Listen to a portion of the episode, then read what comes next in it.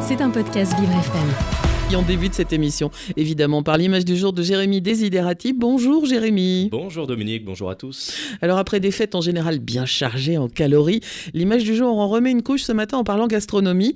L'ONU et une ONG ont édité un livre de plusieurs dizaines de recettes qui seraient bonnes pour la planète. L'occasion de se faire plaisir sans culpabiliser. Et eh oui, c'est un cadeau de Noël que les retardataires ont l'occasion d'offrir à des proches soucieux d'alléger l'empreinte carbone de leurs assiettes. Bien manger tout en en respectant le climat, eh bien désormais c'est possible. C'est ce que nous promet en tout cas l'ONG The Kitchen Connection Alliance qui a concocté pas moins de 75 bons petits plats. Un livre de recettes conçu et validé par l'ONU mais aussi par des chefs et des agriculteurs du monde entier. Alors à l'intérieur du livre on retrouve plusieurs thématiques réparties en chapitres comme la biodiversité, la consommation durable, le changement climatique ou encore le gaspillage alimentaire. Et sachez d'ailleurs que la démarche embrasse jusqu'au bout l'écologie puisque même les pages sont imprimées sur du papier papier durable.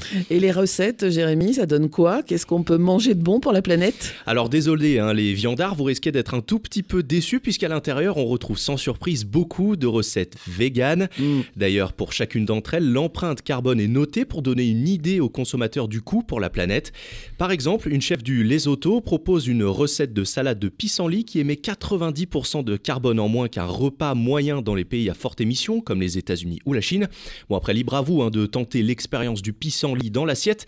Je ne garantis pas forcément le résultat. Il paraît que c'est très bon. Il paraît que c'est bon, effectivement. Nous avons à la carte aussi de la chorba marocaine aux, aubergines et à la patate douce, mmh. une soupe créole à la courge ou un carpaccio de serre accompagné d'une salade de cresson. D'ailleurs, qu'est-ce qui vous ferait plaisir, tiens, Dominique? Eh ben, le, la chorba marocaine ou la soupe créole, ça me va très bien. Eh ben, allez, on part, on part là-dessus.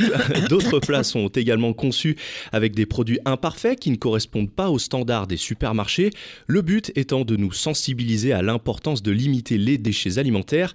Donc la tomate un peu cabossée, eh bien on la prend parce qu'elle est tout aussi bonne. Ça c'est bien vrai. Et si on suit les recettes, quel sera l'impact sur l'environnement, Jérémy? Alors la fondatrice de Kitchen Connection, Erling Cruz, a déclaré que 3 kg de CO2 étaient rejetés par repas dans les pays les plus développés et elle entend réduire de moitié ses émissions.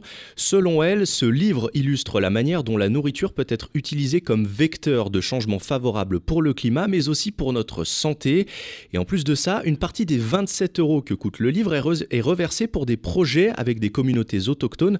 Donc toutes les bonnes raisons sont là pour faire du bien à votre corps et à la planète. Alors à vos fourneaux, enfilez votre plus beau tablier et lancez-vous car désormais, notre façon de cuisiner peut aussi refléter notre engagement écologique. De quoi faire une alléchante image du jour. C'était un podcast Vivre FM. Si vous avez apprécié ce programme, n'hésitez pas à vous abonner.